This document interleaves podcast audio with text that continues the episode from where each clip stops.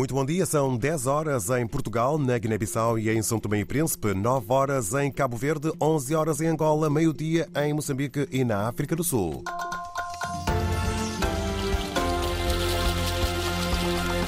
Temas em foco neste jornal. Passam amanhã 15 anos desde o assassinato de Nino Vieira, ex-presidente da Guiné-Bissau. Nunca foram apuradas responsabilidades. O antigo ministro Francisco Conduto de Pina, que também foi familiar e era próximo de Nino, diz que o arquivamento do processo de investigação é um ato de cobardia. Na Rússia realiza-se o funeral de Navalny. Há apelos a que os opositores do regime se concentrem, mesmo sob perigo de serem detidos. Vamos também até Angola, onde arranca o ano judicial. Estas e outras notícias já a seguir, toda a informação com a jornalista Paula Borges. É mais uma voz a denunciar, mais uma voz a alertar para a catástrofe humanitária, desta vez relativamente à Etiópia. Durante uma visita de cinco dias ao país, o diretor executivo adjunto da Unicef afirma a Etiópia está a enfrentar múltiplas crises e as necessidades ultrapassam a capacidade de resposta desta agência. A seca provocada pelo El Ninho, que atingiu o norte, o centro e o sul do território etíope, está a ter um impacto devastador em milhões de crianças. 15 anos após o assassinato do presidente guineense João Bernardo, Nino Vieira, data que se assinala amanhã, ainda está por ser tocado o choro, evocação ao espírito do defunto. Não foi possível até hoje cumprir a tradição da etnia de Nino Vieira. João Pereira da Silva. Entre os papel, como nas restantes etnias de religião tradicional africana da Guiné-Bissau, Enquanto o choro da pessoa morta não for tocado, considera-se que a sua alma ainda está na terra. Anda por cá.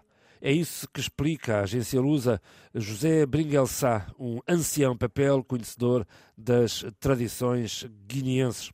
Esta etnia representa cerca de 10% da população guineense, mas subdivide-se em sete clãs com rituais próprios que são rigorosamente observados na vida e na morte. Um desses clãs são os Badjkumos, a que pertence Nino Vieira.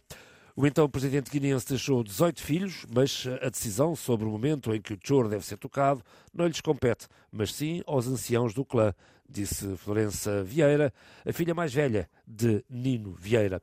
O choro de Nino será tocado um dia, mas estamos à espera dos anciães lá na terra.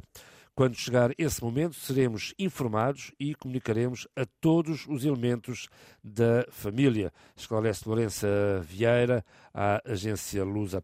Falar de forma trágica como Nino Vieira foi assassinado na sua residência em Bissau por homens armados, ainda por identificar, na madrugada do dia 2 de março de 2009, é um assunto tabu ainda tabu para a maioria dos guineenses. A única coisa que é abordada de forma aberta nas conversas sobre aquele que leu a proclamação da independência da Guiné-Bissau em 1973 e também o presidente, primeiro presidente democraticamente eleito no país em 94 é justamente o facto de o seu choro ainda estar por ser tocado.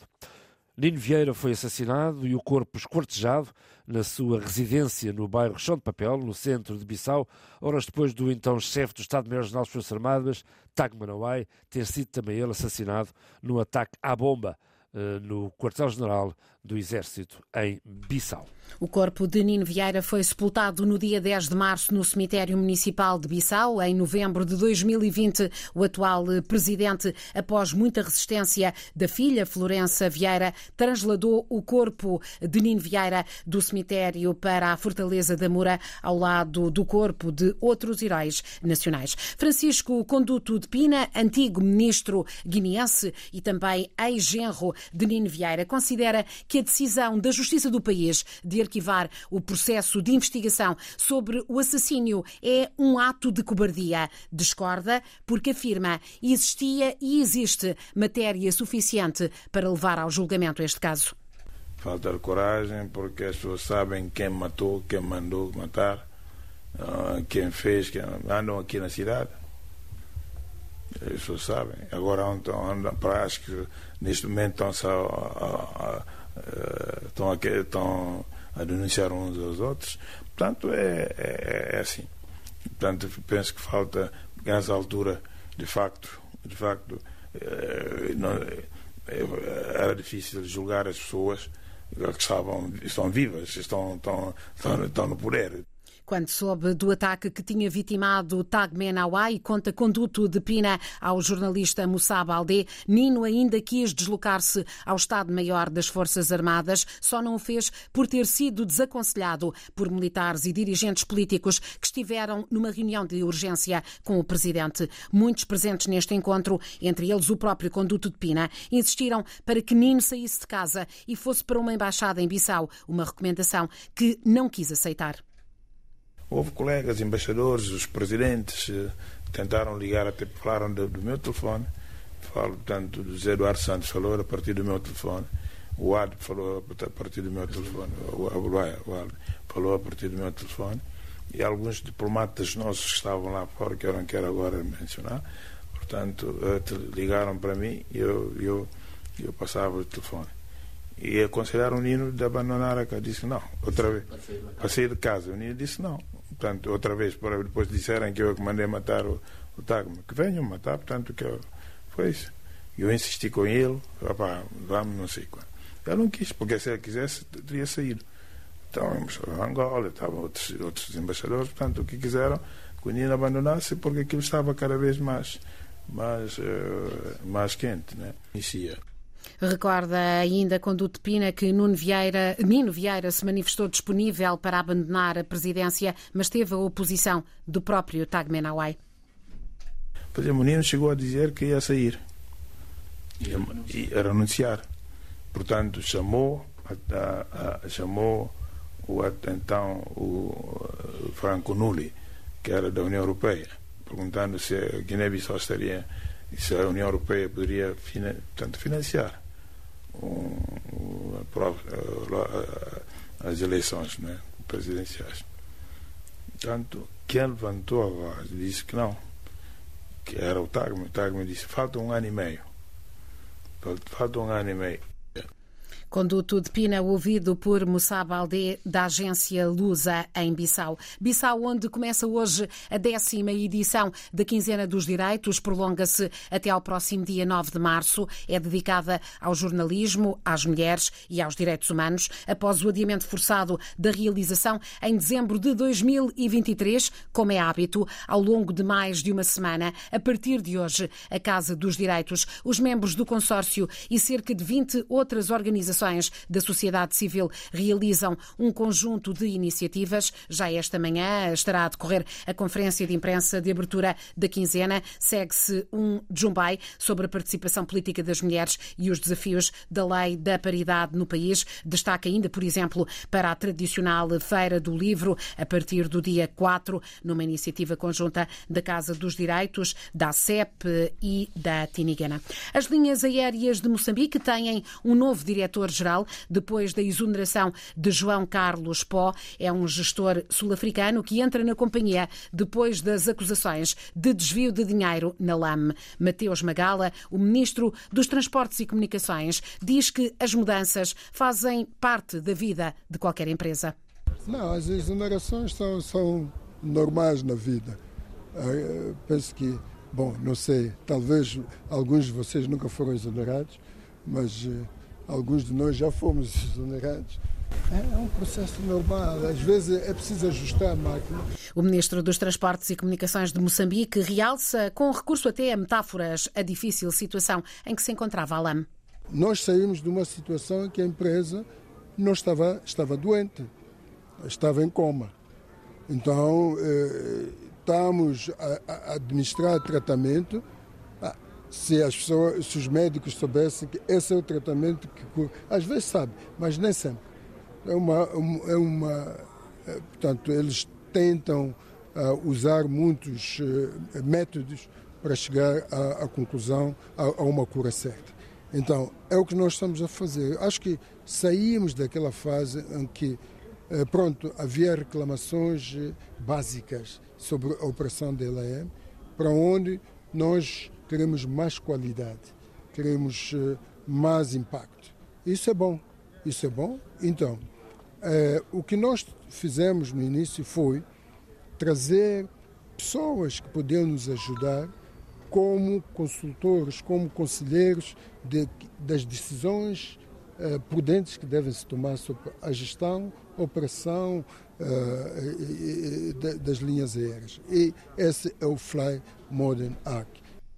O eh, Ministro dos Transportes e Comunicações, Mateus Magala, eh, a falar sobre a situação da LAM Linhas Aéreas de Moçambique. Moçambique, onde importa realçar esses números que já ontem noticiámos, aumentou nos últimos dias para mais de 68 mil o balanço de deslocados dos recentes ataques na província de Cabo Delgado, atualização que abrange uh, o período compreendido entre 8 e 27 deste mês, apenas entre segunda segunda e terça-feira foram registadas mais de 10 mil pessoas em fuga à violência armada. O alerta foi deixado por centenas de dirigentes associativos num fórum organizado pelo jornal Le Monde, a utilização cada vez mais frequente de profissionais de saúde para realizar esta mutilação genital de mulheres nos países africanos e asiáticos, onde é legal, é inaceitável do ponto de vista ético. João Costa Dias. Dados divulgados recentemente pelas Nações Unidas revelam que esta prática